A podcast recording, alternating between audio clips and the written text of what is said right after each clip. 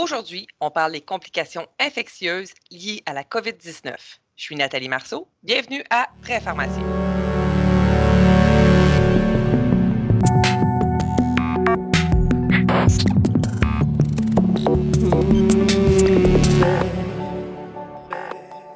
Bonjour à tous. Nous sommes aujourd'hui le 1er avril 2020. Je suis très heureuse de vous retrouver pour ce nouvel épisode de Très Pharmacien. Nous désirons vous soutenir dans cette crise. On sait que ça va vite et que vous n'avez pas le temps de tout lire ou de tout réviser. Vous avez été très nombreux à écouter notre balado de la semaine dernière avec Nancy Chian qui nous parlait des médicaments et des dernières données cliniques en lien avec la COVID-19. Aujourd'hui, on va parler de ce qui se passe quand le patient est admis à l'hôpital pour la COVID-19 au plan de la pharmacothérapie. C'est certain, on va parler de l'hydroxychloroquine, mais on va aussi discuter du traitement de la pneumonie, du meilleur choix de l'antibiothérapie et bien entendu des données probantes qui soutiennent le tout.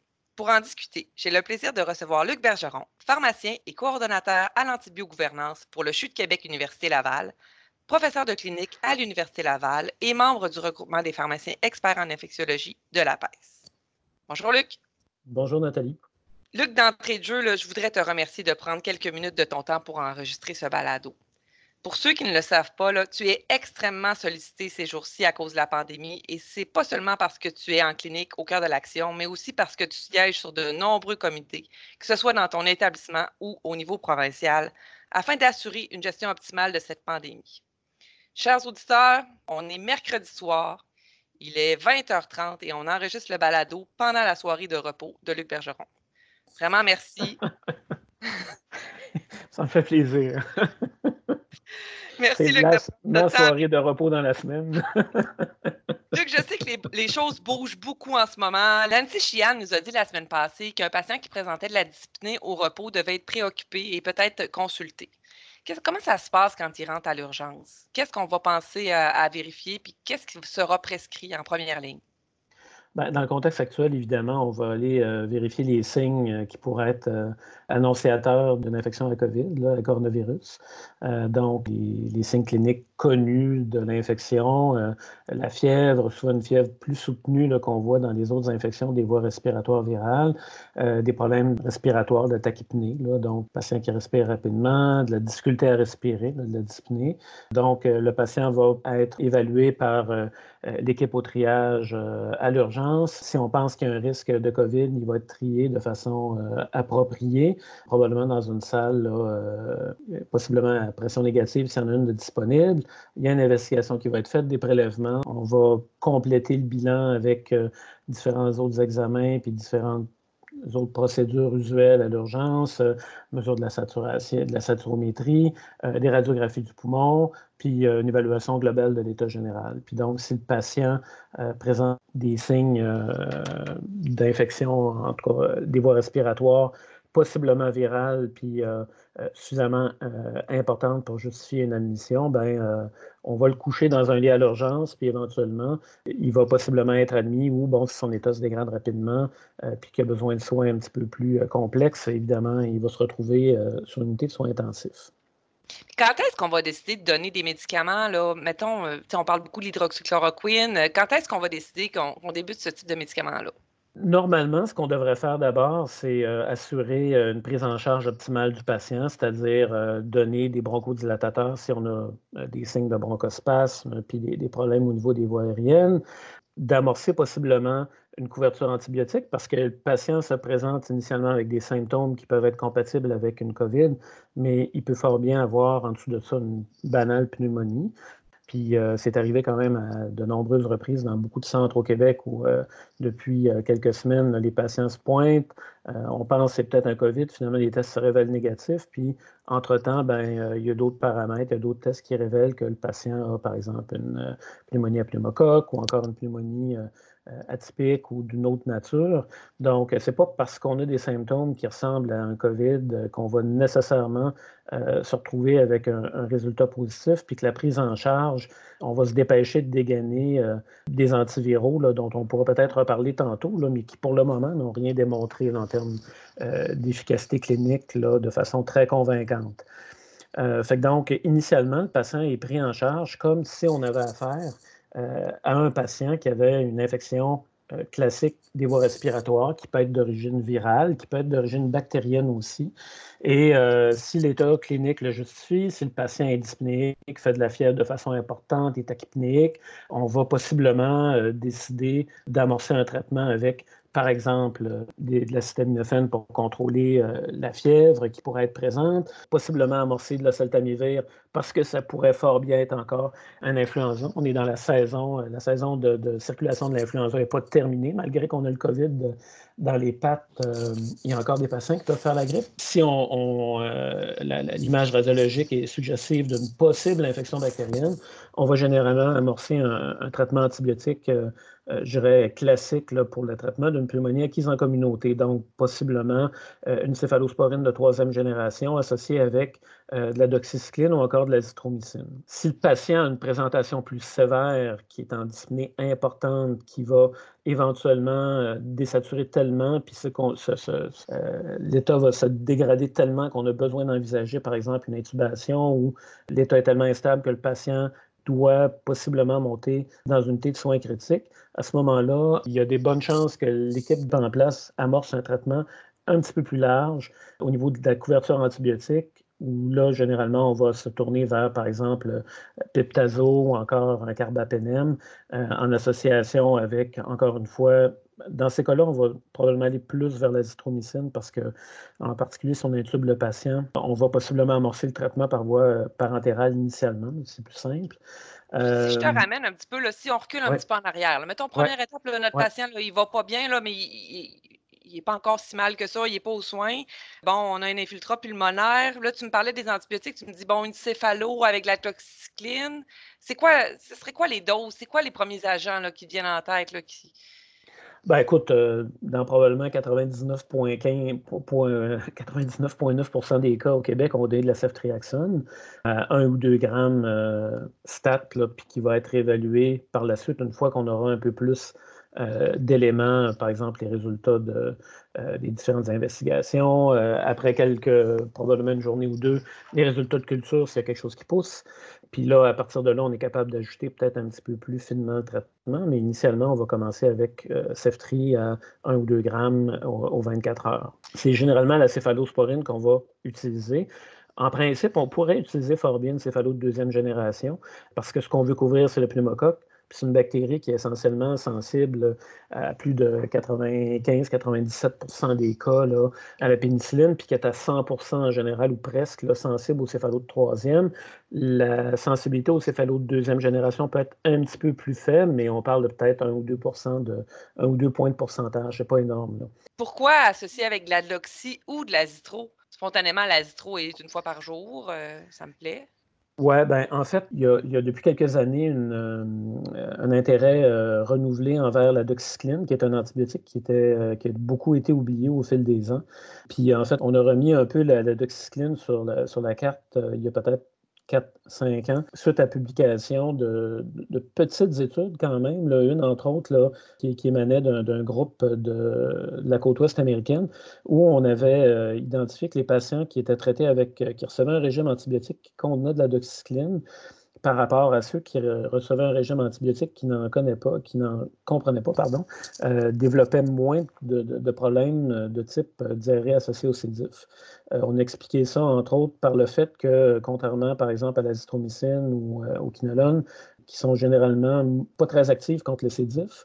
la doxycycline a une très bonne activité clinique. D'ailleurs, on sert de sa, petite cousine, la tigecycline, à l'occasion dans des cas complexes d'infection à sédif qu'on veut traiter. Par ailleurs, euh, ben, il y, a quand même l'étude de, de, en fait, du groupe de Didier Raoult, qui, euh, dans son étude très controversée sur l'utilisation de l'hydroxychloroquine pour le traitement de la COVID, euh, avait remarqué que chez un petit nombre de patients qui avaient reçu aussi en concomitance de l'azithromycine, ça semblait avoir accéléré la clairance virale, l'élimination du virus. Ce qui a théoriquement peut-être un petit avantage de l'azithromycine de ce point de vue-là, bien que ça n'est pas démontré de façon très convaincante. Mais comme par ailleurs, on n'a pas vraiment d'option très, très bien établie pour le traitement de la COVID, du coronavirus, l'azithromycine peut peut-être sembler plus intéressant que la doxycycline. puis l'azithro peut se donner par voie parentérale, donc ça peut être un avantage dans certains cas, alors que la doxy, c'est un peu plus complexe. Puis la doxy, on va le donner quoi, 100 mg deux fois par jour? Oui, habituellement, c'est 102 fois qu'on va administrer pour euh, la doxycycline. Versus un 500 mg d'IA pour l'azithro ou on, descend à 250 par la suite? Bien, là-dessus, il y a un flou artistique pour euh, les patients qui recevraient un traitement avec l'azithromycine pour une pneumonie acquise en communauté qu'on amorcerait par voie intraveineuse. En principe, on débute à 500 par voie intraveineuse, qu'on va euh, transitionner par voie orale à 500 mg pour une durée de traitement de 10 jours, ce qui est un peu euh, en porte-à-faux avec euh, le traitement classique de la pneumonie acquise en communauté, avec le fameux ZPAC, où on donne 500 ben mg jour 1 puis 250 sur les 4 jours de plus. En bout de ligne, pour les cliniciens, euh, il n'y a pas de conduite très claire par rapport à la façon de prescrire de façon optimale euh, l'azithromycine. C'est un peu ce qu'on veut. Le fait qu'on voit un peu de tout. Euh, des gens qui vont donner l'équivalent du Z-Pack, donc 500 mg par voie intraveineuse la première journée. parfois, dès le lendemain, si le patient va mieux, on passe Peros à 250 pour 4 jours. Parfois, le patient va quelques jours de traitement avec 500 mg, puis on va finir avec 250, puis parfois on va donner un 10 jours complet avec quelques jours par entéral, puis le reste euh, du traitement par voie orale. Donc beaucoup de recettes, pas beaucoup de. Et pas beaucoup d'évidence pour supporter tout ça non plus. OK. Évidemment, je vais te poser la question là, euh, que ce beau patient-là qui reçoit euh, une céphalo puis de l'azitro ou de la doxy, évidemment, qu'est-ce que je fais s'il est allergique, là, une vraie de belle allergie à la pénicilline? C'est une bonne question. Et puis, euh, il y a un certain nombre d'éléments, un certain nombre d'a priori dont on doit tenir compte avant de pouvoir s'assurer que l'administration de ceftriaxone va être sécuritaire. D'une part, euh, essayer d'avoir une idée de la nature de la réaction allergique du patient. Donc, euh, si le patient a fait un choc anaphylactique, habituellement, ça va limiter un petit peu l'enthousiasme des gens pour euh, l'administration de céphalosporine. Mais euh, ce qu'on sait, c'est que le risque euh, d'avoir une réaction importante avec une céphalosporine, en particulier de troisième génération, est probablement inférieur à 1% C'est probablement à peu près le même risque qu'un patient patient développe une réaction allergique alors qu'il n'a jamais reçu de médicaments auparavant, parce que ce qui déclenche l'allergie dans le cas de la pénicilline, c'est le noyau central bêta-lactam euh, de la pénicilline, alors que dans le cas des céphalosporines, habituellement, l'aptène, ou en tout cas la, portion de la, céphalosporine qui va déclencher la réponse immunitaire, c'est plus la nature des chaînes latérales qui est extrêmement différente pour la ceftriaxone de ce qu'on voit sur les, euh, pénicillines qu'on utilise de façon habituelle. Donc, en tant que tel, le risque d'allergie croisée n'est pas très, très important. OK, mais là, mettons, mon patient, là, là, il a fait un vrai choc anaphylactique. Ben, généralement, dans ce temps-là, on va euh, possiblement euh, laisser tomber la céphalo, puis se tourner vers une quinolone. C'est le, réflexe qui va être le plus euh, usuel. Si on voulait être un peu cowboy, ce qu'on pourrait faire, ce qu'on fait parfois dans certaines, urgences, mais chez un patient qui a vraiment fait une anaphylaxie, habituellement, on ne s'embarque pas là-dedans. Mais à, la limite, on pourrait donner peut-être euh, faire ce qu'on fait parfois, donner un centième de la dose, par exemple un 100 mg de, de ceftriaxone, observer le patient, généralement en salle de réanimation. Puis un peu plus tard, euh, si après 20 minutes, 30 minutes, on n'a pas eu d'effet, on va donner la balance, puis on va surveiller encore le patient. S'il ne réagit pas, à ce moment-là, on va pouvoir continuer le traitement. On revient à ce patient-là. Est-ce que notre conduite aurait été différente si ça avait été un patient immunosupprimé? Actuellement, on ne connaît pas bien. On présume que ces patients-là ont risque un peu plus élevé de complications. Et euh, on pense que ces patients-là, étant donné qu'ils sont un peu moins fit en bon français, mm-hmm. pour répondre à une infection virale, vont peut-être avoir plus de complications. Mais pour le moment, les données qui sont disponibles ne permettent pas de corroborer cette impression-là. Logiquement, c'est ce qu'on devrait voir, mais euh, encore une fois, euh, on est dans des circonstances extraordinaires où on est en train d'écrire euh, la, la, pathophysiologie puis la thérapeutique de cette infection-là. Fait que donc, ces réponses-là, on les aura probablement dans quelques mois, en tout cas une idée un peu plus claire. Mais pour le moment, il n'y a pas d'évidence convaincante qu'il y a vraiment plus de risques pour ces patients-là, mais on les considère à risque Et est-ce qu'on les traite pareil avec la même antibiothérapie telle que décrite précédemment? Oui, en fait, on va les traiter peut-être parfois un petit peu plus agressivement. C'est là qu'on va dégainer un peu plus Piptazo puis euh, euh, le méropénem plutôt que de donner de la ceftriaxone. Peut-être à tort, peut-être à raison, c'est pas clair, mais généralement, on va être un petit peu plus agressif en termes de couverture antibactérienne pour ces patients-là. Si on pense qu'il y a une possibilité de pneumocystis, ben, on peut rajouter par exemple du TMP-SMX aussi à l'amorce initiale, mais en général, on va couvrir avec euh, euh, des antibactériens. Il y a peut-être aussi euh, les atypiques qu'on va couvrir de façon un petit peu plus agressive chez ces patients-là. Mais autrement, au niveau thérapie antivirale, il n'y a rien de spécifique qu'on amorce là, tant qu'on n'a pas d'évidence un peu plus claire de ce qui est en dessous de tout ça. Fait que là, mon patient, on a tout débuté ça, ça n'a pas marché, il est rendu aux soins intensifs. Fait que là, qu'est-ce qu'on fait avec notre thérapie euh, antibiotique ou. Euh, oh. Ben, écoute, on va l'ajuster en fonction des trouvailles qu'on va avoir en cours de route. S'il n'y a rien qui pousse, généralement, on va poursuivre euh, le traitement antibiotique, à moins qu'il y ait des, des, indices que ça ne soit pas bactérien, que par exemple l'évolution clinique, les symptômes, euh, l'image radiologique ne cadre pas avec une infection bactérienne. Euh, les cultures usuelles d'expecto, si on en a, recherche d'antigènes urinaires de légionelle ou de, euh, de pneumocoque sont négatifs. Si le reste des bilans sont négatifs aussi, puis qu'entre-temps, ben, normalement, à ce moment-là, on devrait avoir probablement reçu euh, le résultat du dépistage de COVID. Euh, s'il est positif, ben là, ça nous oriente vers plus une infection virale.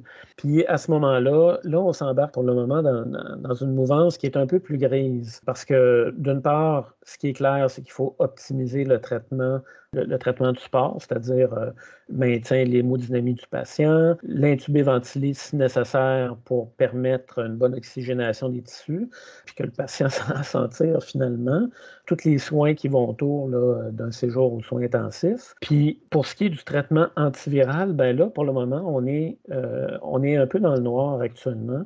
Euh, parce que d'une part, on n'a pas d'études cliniques de bonne qualité qui nous permettent d'établir, en particulier chez le patient en soins intensifs, quel est le traitement optimal. Euh, il y a deux semaines, il y a une étude qui a été publiée dans le New England Journal of Medicine, justement chez des patients en soins critiques, qui avait reçu du Caletra, qui a donné des résultats, somme toute, pas mal décevants. Il ne semblait pas y avoir de bénéfices vraiment clairs à l'utilisation du Caletra. Par contre, euh, cet antiviral-là a été administré assez tardivement dans le décours de la maladie. Donc, peut-être qu'il était déjà trop tard euh, pour que l'antiviral ait une certaine efficacité. Ça, on ne le sait pas actuellement. Les autres traitements, les autres antiviraux, là, ou en tout cas anti-infectieux avec une activité antivirale euh, dont euh, Nancy a parlé la semaine dernière, il n'y en a aucun qui ont été, dont l'efficacité a été éprouvée de façon convaincante euh, dans le COVID. Il y a l'hydroxychloroquine qui a un buzz important. Là. Euh, ah oui, c'est important qu'on en parle, l'hydroxychloroquine, parce que là, il y a une ordonnance collective euh, qui, est sortie où est-ce que les patients qui prennent l'hydroxychloroquine dans d'autres indications doivent le cesser. T'en penses quoi?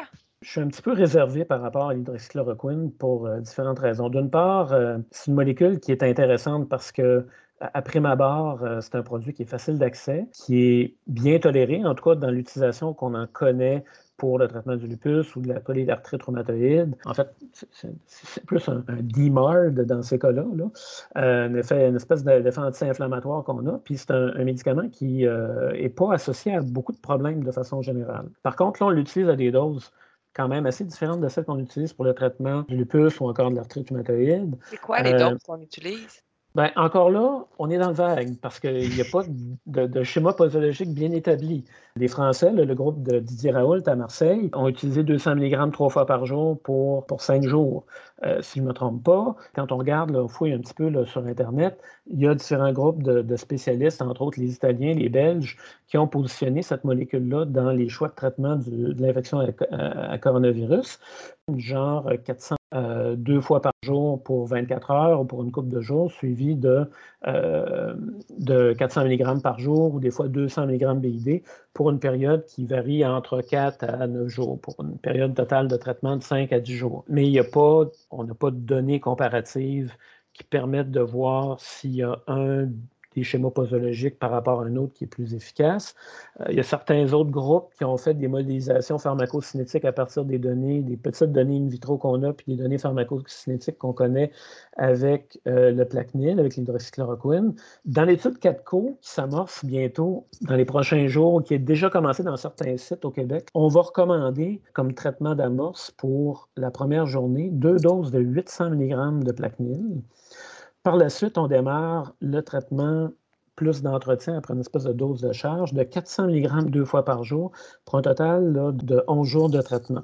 C'est donc des doses qui sont quand même pas mal plus importantes que le bon vieux 200 ou 400 qu'on voit pour le traitement du lupus ou. Euh, ça, c'est l'indication, c'est COVID positif avec pneumonie. Oui, hospitalisé. Fait que là, avec ça, j'ai toute l'antibiothérapie dont on a parlé tantôt.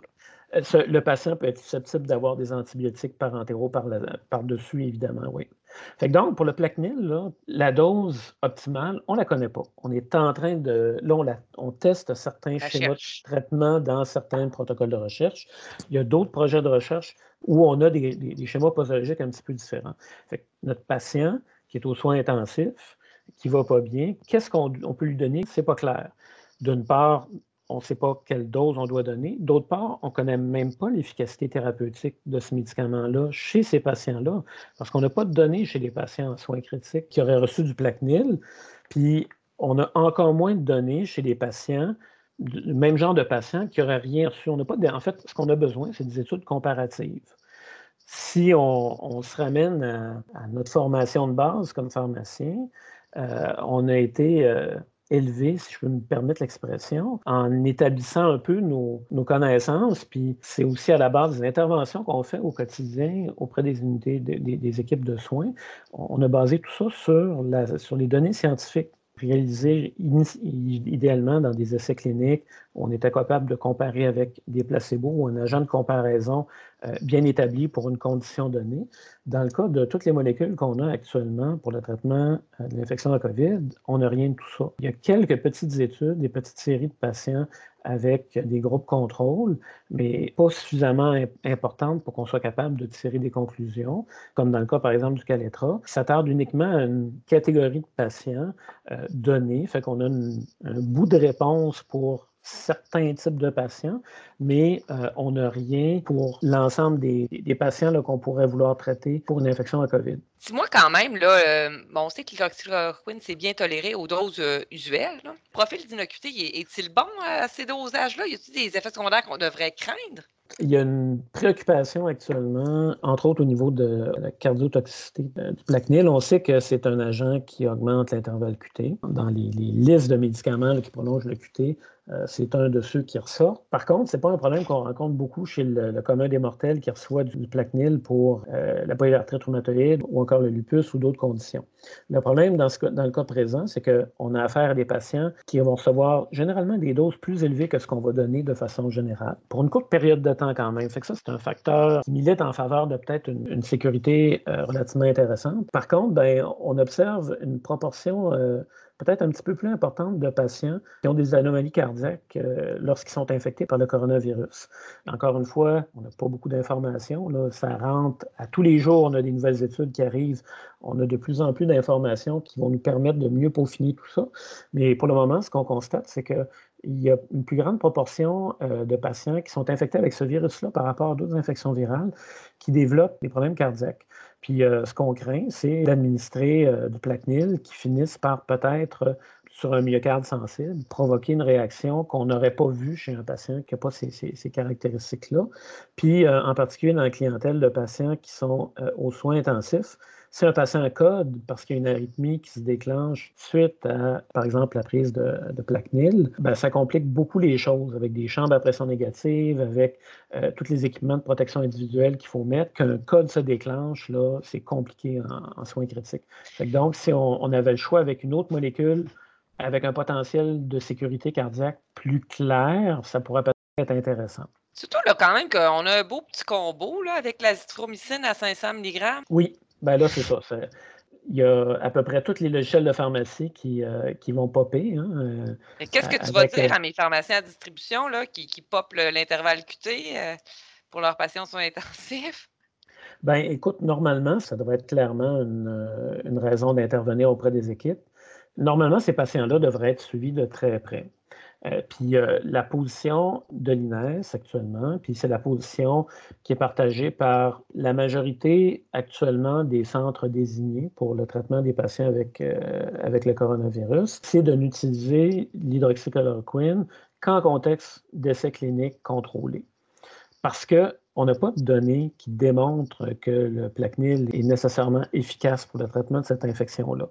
Puis quand on a affaire à une situation comme ça, où on doit traiter un patient avec une infection pour laquelle on n'a pas de traitement qui est bien établi, si on ne fait pas d'études comparatives, entre autres avec un placebo, on ne sera jamais capable de savoir si le médicament est efficace ou pas, si le patient s'est amélioré parce que c'était les courbes normales de la maladie alors qu'il était sous Plaquenil. Euh, fait dans ces circonstances-là, généralement, là, si on n'a pas de données de bonne qualité, le réflexe euh, général qu'on va avoir, c'est de considérer que si le patient a été traité avec du Plaquenil puis que c'est amélioré, c'est que l'amélioration est le fait de la présence du Plaquenil. Si le patient est décédé, ben, on va se dire peut-être qu'on l'a donné trop tard ou si l'infection qui suit son cours normal, puis le patient est décédé. D'un autre côté, si le patient, euh, si le patient décède, on n'aura peut-être pas le réflexe de se poser la question est-ce qu'il est décédé à cause que c'est l'infection qui suit son cours normal ou est-ce que c'est pas le médicament qu'on a donné qui a entraîné ce décès-là d'une façon ou d'une autre, peut-être un, petit peu, euh, un petit peu plus discrète, moins claire. Euh, fait si on n'a pas de données comparatives avec, avec rien, puis si dans le meilleur des cas, on aurait un comparateur éprouvé, mais ça, ça n'existe pas. fait que mm-hmm. la première chose qu'on doit faire, c'est de comparer avec un placebo. Puis là, ben, cette comparaison-là, pour le moment, on ne l'a pas. On l'a pas. Et je te ramène à ma question, Luc. Je suis en distribution. J'ai un patient qui est aux soins intensifs. Je suis en train de valider l'hydroxychloroquine. Il y a de l'azithromycine au dossier. Mon, mon système d'interaction, il flash que j'ai une interaction au niveau du QT. J'appelle à l'étage pour vérifier si on fait, euh, si on évalue mon intervalle QT, si on sait où est-ce qu'on s'en va. Il y a un certain nombre de choses qu'on peut faire. On peut regarder, euh, par exemple, euh, la présence d'anomalies électrolytiques. On sait que les, risques d'alérémie sont plus élevés. On vérifie nos facteurs de risque. C'est ça. Donc, hypocalémie, hypomagnésémie, est-ce que le patient est bradycarde, est-ce que le patient prend d'autres agents qui prolongent le QT? Ben là, on a fait de l'hydroxychloroquine puis de l'azithromycine. C'est sûr que là, on en a deux dans le, tableau. Est-ce qu'il y en a qui sont encore plus, je dirais, nocifs pour le QT, comme la myodarone, le flécaïnide, qui sont présents aussi? Euh, est-ce que l'équipe est au courant? Euh, est-ce qu'il y a un monitoring du patient? QT est à combien actuellement? Fait que c'est toutes des choses qu'on est capable de vérifier quand même assez facilement. On tu enlèverais quoi en premier? Excuse-moi, Luc. T'enlèverais-tu l'azitro ou t'enlèverais l'hydroxychloroquine? Dans un cas comme ça, là, moi, j'enlèverais l'azithromycine clairement. Parce que s'il y avait déjà de l'hydroxychloroquine, des deux, c'est celui pour lequel on a un petit peu plus de données, euh, à tout moins de l'efficacité in vitro contre euh, le, coronavirus qu'on n'a pas avec l'azithromycine. L'azithro, c'est des données, des données par la bande qu'on a. Des patients qui recevaient du Plaquenil, puis qui recevaient aussi en concomitance de l'azithro pour, faire, pour couvrir une possible infection des voies respiratoires euh, non coronavirus, avec des agents classiques qui euh, ont eu une clairance virale un petit peu plus rapide que ceux qui avaient juste du Plaquenil. Mais là, on parle de, je pense, c'était de six patients dans l'étude de Didier Raoult. Là. Fait que c'est pas euh, particulièrement impressionnant comme nombre de patients pour tirer des conclusions. Fait que comme on a déjà des données in vitro avec l'hydroxychloroquine, on n'en a pas avec l'azithromycine. C'est sûr que c'est l'azithro qui sauterait dans ce cas-là.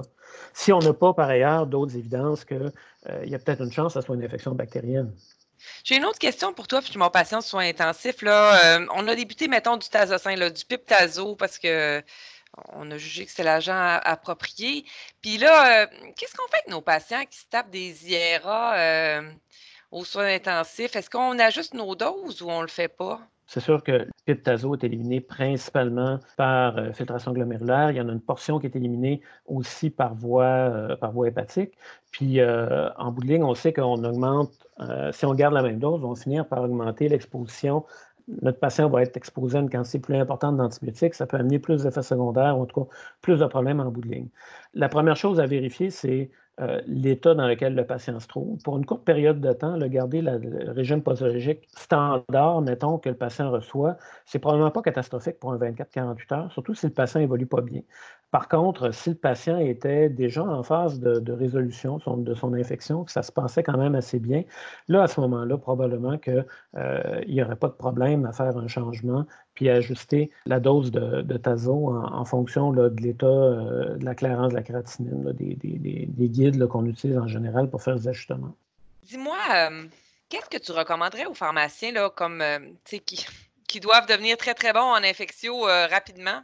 Ça serait quoi les références les plus pertinentes dans le contexte de la COVID-19 au niveau euh, antibiothérapie et traitement concomitant? Il n'y a pas pour le moment encore de guide bien établi pour la prise en charge de la COVID en termes d'approche antimicrobienne.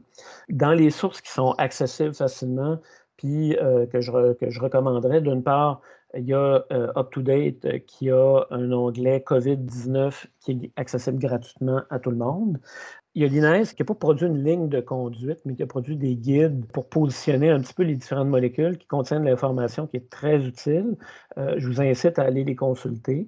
Les grandes sociétés professionnelles ne se sont pas positionnées sur le traitement de la COVID jusqu'à présent.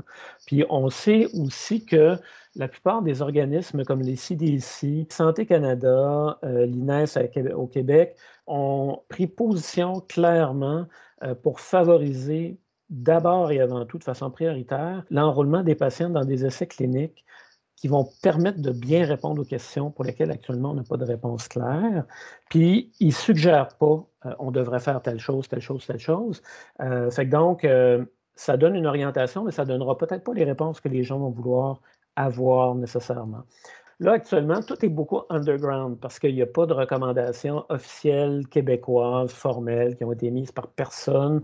On n'a malheureusement encore pas de consensus au niveau des centres désignés sur la façon de, prendre en charge les traitements de ces patients-là.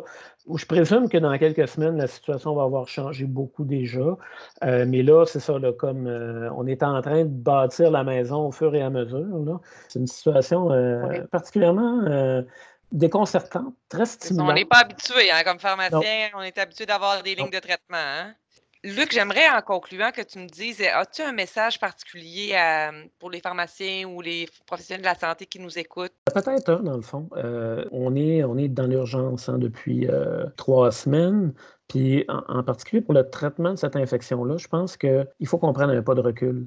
Euh, il ne faut pas qu'on saute aux conclusions trop vite. Il faut qu'on garde la tête froide, puis qu'on demeure le plus objectif possible. Évidemment, il y a des enjeux importants parce qu'on a des patients qui ne vont pas bien, il y a des patients qui meurent. Puis euh, en maladie infectieuse, on est habitué euh, de, sortir l'antibiotique miracle ou la combinaison qui donne les résultats qu'on veut avoir. Peut-être que la meilleure réponse, c'est de donner les meilleurs soins qu'on peut donner à ces patients-là, de les ventiler, de les sédationner. Puis c'est peut-être pas de donner des, molécules, mais peut-être que oui aussi. Le problème, c'est qu'on ne le sait pas. Comme professionnels, euh, c'est nous autres les spécialistes des médicaments, c'est nous autres qui connaissent ça. Ben, il faut revenir aux bases puis dire c'est basé sur quoi cette affaire-là? Est-ce qu'on a absolument besoin de donner un antibiotique? Puis si on le fait, ben, assurons-nous au moins que il y a un minimum de données scientifiques qui supportent une efficacité de ces molécules-là. Euh, réflexion très intéressante. Hein. Est-ce qu'on est pourrait envisager, le, comme les Anglais disent, le best supportive care ou les meilleurs soins possibles en alternatif à une pharmacothérapie dont on n'est pas sûr de l'efficacité? Merci, Luc Bergeron, d'avoir accepté notre invitation. Ça m'a fait grand plaisir. Voici qui conclut le balado d'aujourd'hui. J'en profite pour vous remercier tous d'être à l'écoute, mais surtout d'être là pour vos patients. Le dévouement actuel des pharmaciens d'établissement, des pharmaciens communautaires et de tous les autres professionnels de la santé est incroyable. Tous vous mettez l'épaule à la roue, vous réévaluez vos processus, vous vous adaptez aux nombreux changements auxquels vous faites face quotidiennement. Bref, vous faites preuve d'une détermination extraordinaire. Bravo, faut pas lâcher. C'est tout pour aujourd'hui. Prenez soin de vous pour pouvoir prendre soin de nous. À bientôt.